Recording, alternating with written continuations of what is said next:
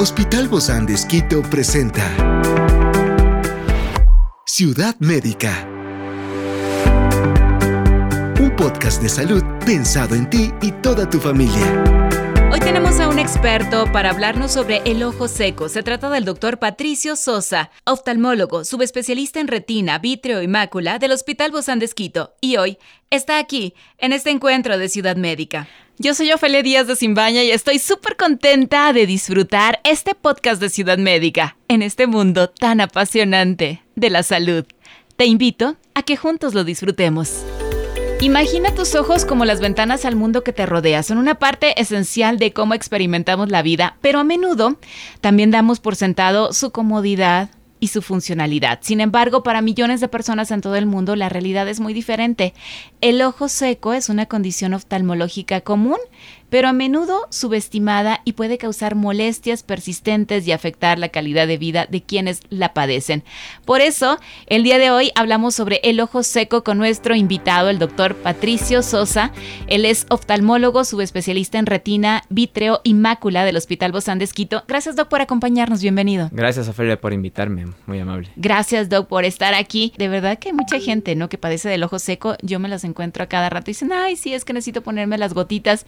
¿Qué es el ojo seco, Doc, y cuáles son sus síntomas más comunes? Bueno, Ofelia, el ojo seco es una patología multifactorial y también asociado a cambios ambientales. A cualquier edad se puede presentar, pero generalmente aumenta más eh, cuando vamos pasando los años, cuando vamos envejeciendo. ¿Pero se pueden hacer así con esa condición? No, cuando somos niños, estamos más jóvenes, es poco probable, pero es más frecuente cuando ya pasamos de unos 30 años, va a tener el paciente más síntomas y en mayor o menor grado. Y la típica pregunta, ¿se puede prevenir entonces para que no lleguemos a esto? Bueno, no se puede prevenir porque es una condición del paso del tiempo en el ojo. Las condiciones de funcionamiento y fisiológicas del ojo pues obviamente van disminuyendo en el paso de la vida y pues ahí empieza la explicación de por qué se da el ojo seco. Porque unos sí y otros no.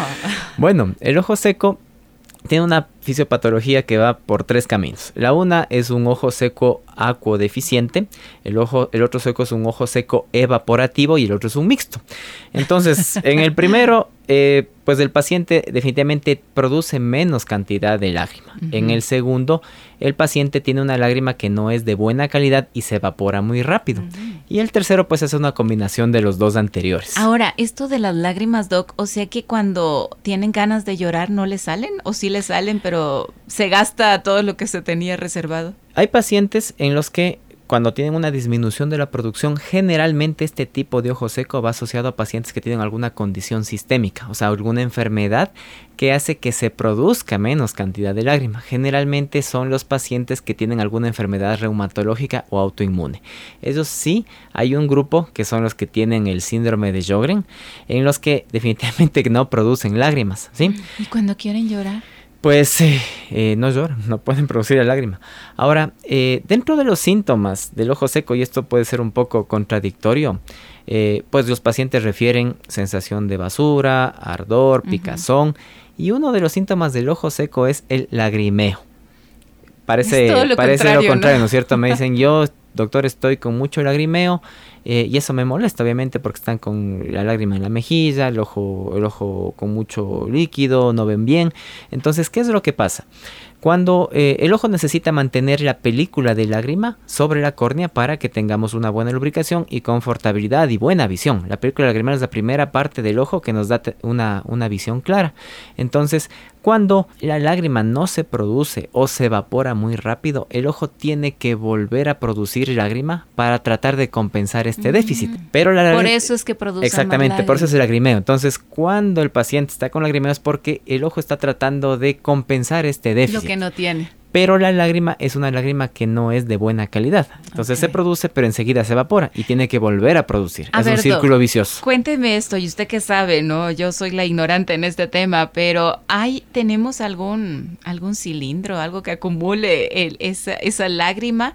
O sea, ¿hay un tanquecito que se vacía y ya no hay más? La lágrima se produce en una glándula que se llama la glándula lagrimal, que está en la parte de arriba del ojo. O sea, no la podemos ver, no está en la, en la, órbita, está dentro de, la, de, la, de, los músculos, de la grasa Entonces, esta tiene un montón de conductitos, un canalículo final que es donde se va produciendo la lágrima. La lágrima Ah, tiene un montón de componentes, tiene electrolitos, tiene eh, agua y todo eso. Entonces, la- la glándula es la que produce la lágrima, pero debe tener una concentración de varios componentes para que sea de buena calidad. Entonces, a veces hay disfunción. ¿Qué es buena calidad de una lágrima? una buena calidad de de una lágrima es que el paciente cuando la produzca se quede más de 20 segundos sobre la, sobre la superficie de la O córnea. sea, ah, sobre la superficie, sobre la de superficie de la la córnea. O sea que la lágrima no se evapore. Hay pacientes que eh, cuando hacemos las pruebas de, de función lagrimal, ponemos un colorante, vemos que parpadee a No. los 3, 4 segundos y ya no tiene nada en No la alcanza ni a superficie. salir. Entonces, sí salió, pero enseguida se, se contrajo y se evaporó.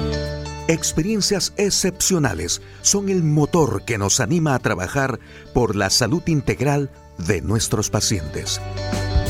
Expresamos el amor de Dios para dar prioridad a la vida por sobre todas las cosas. Seguimos con nuestro compromiso, la seguridad del paciente. Hospital Bozán de Esquito, a la gloria de Dios y al servicio del Ecuador.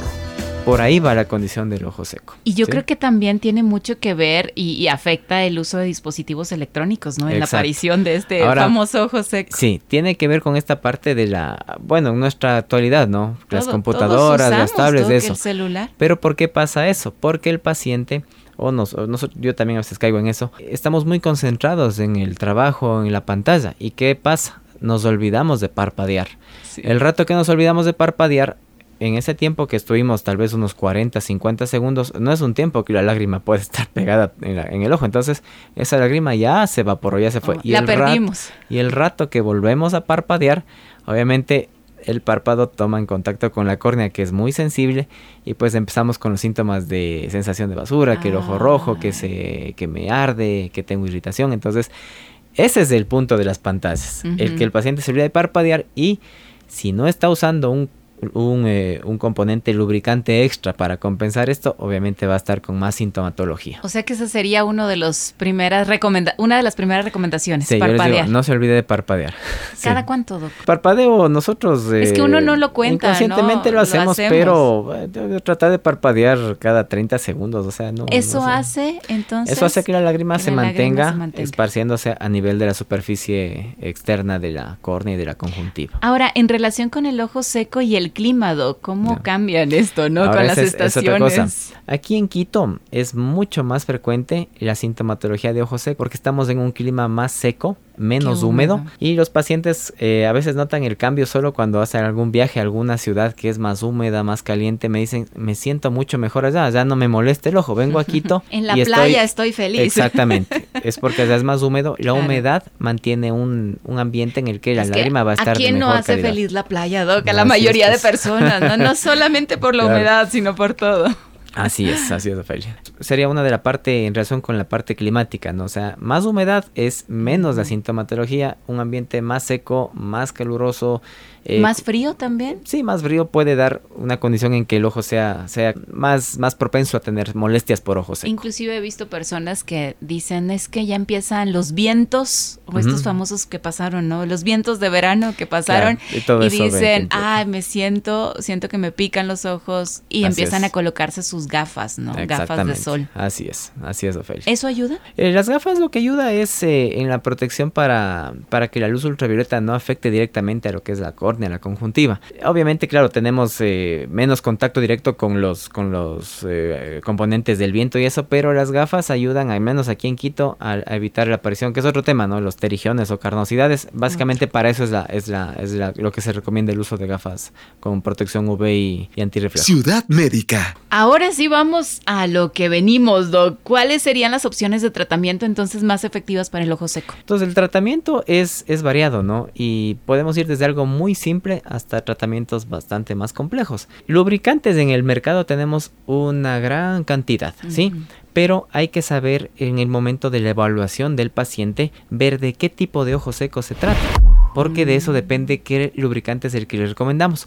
Por eso a veces no es tan bueno eso de acudir directamente a una farmacia y decirle, deme un lubricante. Puede ser que el que le estén dando no es el lubricante más ideal para el caso que el paciente tiene. ¿Y le puede afectar? Lejos de Em, ayudarle. No le afecta, obviamente si es un lubricante únicamente no le afecta, pero tal vez va a mantener todavía la sintomatología, la molestia. Mm. Entonces... Y más bien va a gastar. Exacto. Hay lubricantes que van eh, lubricantes muy líquidos, que son básicamente muy líquidos para ojos secos eh, más leves, lubricantes más espesos, ¿sí? Hay lubricantes que vienen con componentes, sobre todo en este tipo de ojo seco evaporativo, en el que tiene un componente en que le mantienen más tiempo la lágrima pegada a la córnea, ¿sí? Entonces, de eso va, eh, dependerá y, por ejemplo, en casos más severos hay los lubricantes en gel, que se puede usar Obviamente el gel es para un caso más severo, el gel se mantiene más tiempo en el ojo, pero el paciente también a veces refiere más molestia porque es más espeso, ¿no? Les genera un poco de visión borrosa. Pero un rato nada más. Un ratito hasta que se esparza y todo, pero tenemos que ir escalonadamente. El tratamiento siempre va a ser escalonado. Desde lo más básico, analizando qué tipo de ojo seco y en base a eso se da un, lubricante específico. Y estos lubricantes para las personas que tienen ojo seco, entonces se tienen que usar todos los días, todo el tiempo o, o solamente unos momentos o cuando viene en el frío. No, lo recomendable es que el paciente haga esta costumbre de mantener una constancia en el uso del lubricante con un horario que eh, sea, sea más o menos constante, ¿no? Yo les sé recomendar que al menos en los ojos más leves con cada comida se ponga una gotita. Hay ojos más severos que vamos a tener que usar más seguido y pues hay casos más complicados, por ejemplo, ahí vamos ya en otro punto, en los que eh, necesitamos hacer otros procedimientos a nivel del ojo para tratar de que la lágrima se mantenga más tiempo. A veces tenemos que poner tapones en, las, en los conductos de la vía lagrimal para que la lágrima no se vaya ah, y se, mantenga. Eso ya se recomienda en ojos que vaya de un grado moderado a severo. Y hay casos. Pero esto es diario, ¿verdad, Una vez que se diagnostica el ojo seco, el cuidado es diario. Sí, el cuidado es diario.